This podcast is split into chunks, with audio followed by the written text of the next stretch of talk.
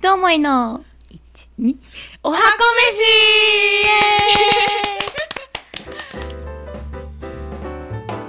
では皆さん、こんにちは。飯こんにちは。皆さん代表。皆さん代表。は。はいいえっ、と、一思いのおはこ飯第4回。はい。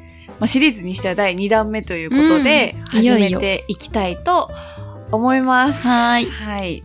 えっ、と、私、えっ、と、一思いの管理栄養士をしております。ミネと申します。よろしくお願いしおます。願いします。フードコーディネーターのチャラです。よろしくお願いしおます。願いします。まあちょっと朝ということでね、今撮ってますけども。眠たい時も、まあ、眠朝弱いからね、二そう、人とも。我々は朝に弱いで有名ですから、少しずつテンションを上げて頑張っていこうと思います。はい。前回、まあ、第3、3回分か、うん配信させていただきましたが、はい皆さん聞いていただけたでしょうかね。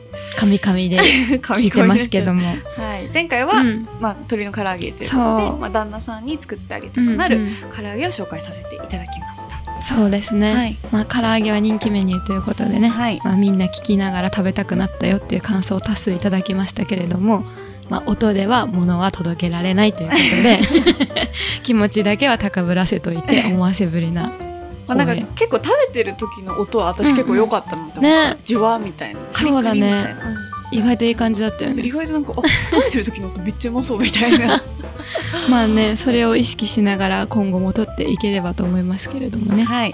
まあ、一思いのおはこ飯は、毎回、あのー対象を選定して、まあ、その方に作りたくなるような、まあ、ご飯うん。を、まあ、毎回シリーズごとにお届けさせていただきたいっていう形にはいなってますが、まずはちょっと会社の成り立ちも含めて、うん。倉田さんの方から今日はお話、簡単にですけれども。まあそうですね。まあ私たち1月に起業してっていう会社のお話に関しては、まあ、その1ということで一番最初の回で詳しく説明しているので、まあ、そちらを聞いていただければと思うのですが、まあ、我々その家族が帰ってきたくなるような美味しい手料理を作れるようにっていうことでさまざ、まなレシピを開発しているということがお仕事になるんですけれどもじゃあ実生活は一体どうなの？ということで、まあ、前回は旦那様に向けてで今回はより昔からお世話になってるうん。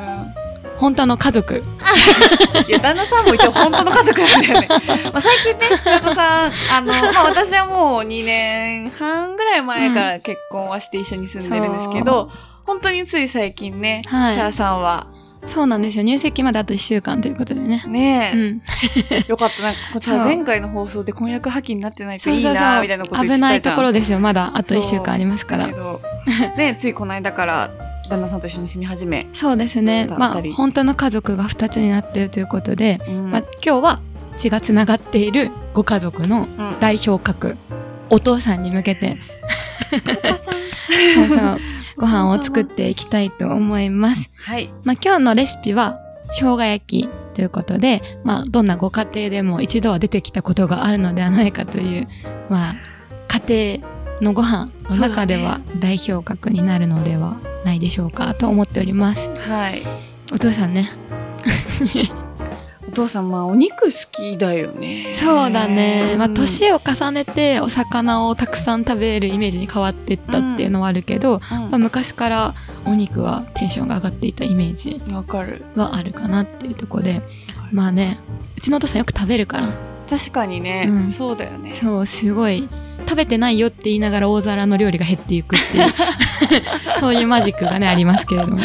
そうだな、チャラのお父さん。まあ。ね、お父さんと生姜焼きっていうイメージだと、まあ私はその昔学生時代にお弁当をね、妹の分とお父さんの分とって作ってた時期があって、うんまあその時とかはほんと生姜焼きをご飯の上にボンって乗せて、うん。まあ簡単だけど、ボリュームがあって、まあ美味しいっていう絶対的なね、間違いないよね。丼メニューなどを結構作ってましたけれども、確かに。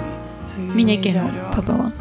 いや、うちのお父さんも本当にすごい食べるんだよね。うん、大きいもんね。そうだね。まあ、もともとスポーツ少年だったし、うんまあ、社会人になってからもラグビーやってたから、ガタイすごい良くて、うんで、ジムもめっちゃ行くし、運動もめっちゃするしなんだけど、うんなんかそもそもうちの家族は、まあうん構成的には、まあお父さんお母さんと妹二人。で、うん。多分チャランジも同じで家族構成。妹一人ね。あ、妹一人だ。うちもそうそう。妹一人だから4人家族。4です。人家族、うんうん。まあ、女家族。そうだね。女3人と男一人みたいな感じだけど、うん。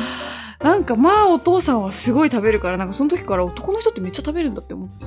そうなんだよね。でもいざ社会に出たらそうでもなかったね。そうそうそう。あの自分のお父さんが相当食うんだなみそれたいな。はすごい思うかも。ところはあるけど、まあ、うんうちのお父さんは結構いつぐらいかな？私がもう物心ついて小学校中学校ぐらいにはちょっとまあ高血圧うんの診断がまあ下っていましてでまあ結構もう早いうちからうん。病院通いというか、うんうん。薬を飲んで、まあ、血圧を下げるお薬を飲みながら生活してる感じだったんだけども、うん。まあ、途中から、まあ、病状も若干悪化？うん。悪化というか、まあ、悪くなってきてから、まあ、お母さんが減塩のご飯みたいなのを、まあ、頑張って作るようになってから、まあ、なんか生姜焼きも結構醤油を使ったりとか、うん。まあ、塩を使ったりとかも多いと思うんだけど、まあ、なるるべく薄味にしたりとかそれこそまあ減塩するにはどういう風にしたらいいのみたいなのを、まあ、なんかそういう料理をよく作るようになったっていう。まあそれがきっかけで料理の道も志した。そうだね。まあ、より健康的なっていうところを私は、まあ、目的にして管理栄養士の道を志したっていう感じにはうん。なりますね。じゃあお父さんはキーになるんだね。キーパーソン。そうだね。うん。結構キーパーソン。でも私もお父さんがきっかけの一つではあって、うん、最初のお母さんが毎日ご飯を作っていく中で、うん。お母さんが作る料理っていうのは、まあ日常的なもので、で、なんかこう、まあ当たり前に存在していくもの。うんうんうん、で、もちろん美味しいとかっていうコミュニケーションありつつも、まあそれは当たり前だから、普通に存在することだったんだけど、まあ私が料理ができるようになり始めてから、まあたまに私が作ったご飯をみんなで囲むみたいになった時に、より特別感がこう強くなって、うん、やっぱり子供が作ってくれる料理っていうのは、親からすると、やっぱりこう成長を感じられたりとか、まあその愛情を感じられる意味では、なんかすごく大きかったみたいで、なんかそうやって私が作ったご飯を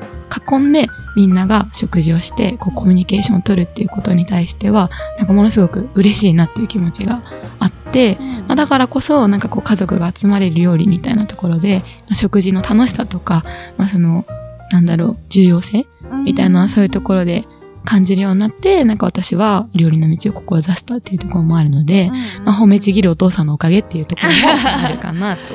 いい家族なんですよ、チャランのご家族。みんな仲良しでね。ね結構旅行行ったりとかも多いよね。うん家族集まる機会が。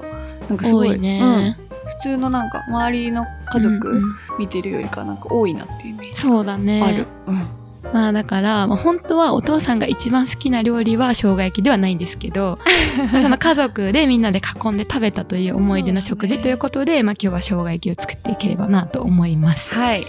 そうですね。ということで、まあ、これから2人でそれぞれの家庭式の生姜焼きを作っていきますが簡単にポイントだけ、そうですね。はい先にご紹介させていただければと思います。ミネは？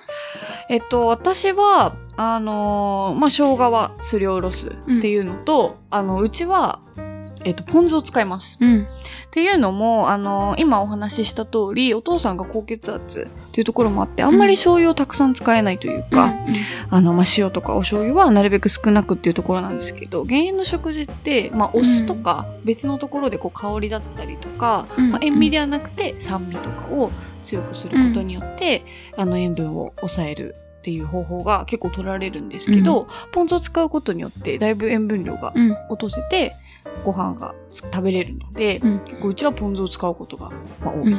感じ。目的に合わせてポン酢を使って、そうだね、ポン酢を使うっていうのがすごく多いかなっていう感じになります。はい。じゃあ、はいチャランの。対して我が家はですね、まあ、お父さんが東北出身ということで甘辛い味付けがものすごく好きなので、うん。まあ唐揚げの時も私甘辛い味だったんですけど確かに。そう。今回も生姜焼きも、まあ、例に漏れず甘辛い味付けで ご飯がどんどん進んじゃうというまあはい、生姜焼きを作っていこうと思います。はい。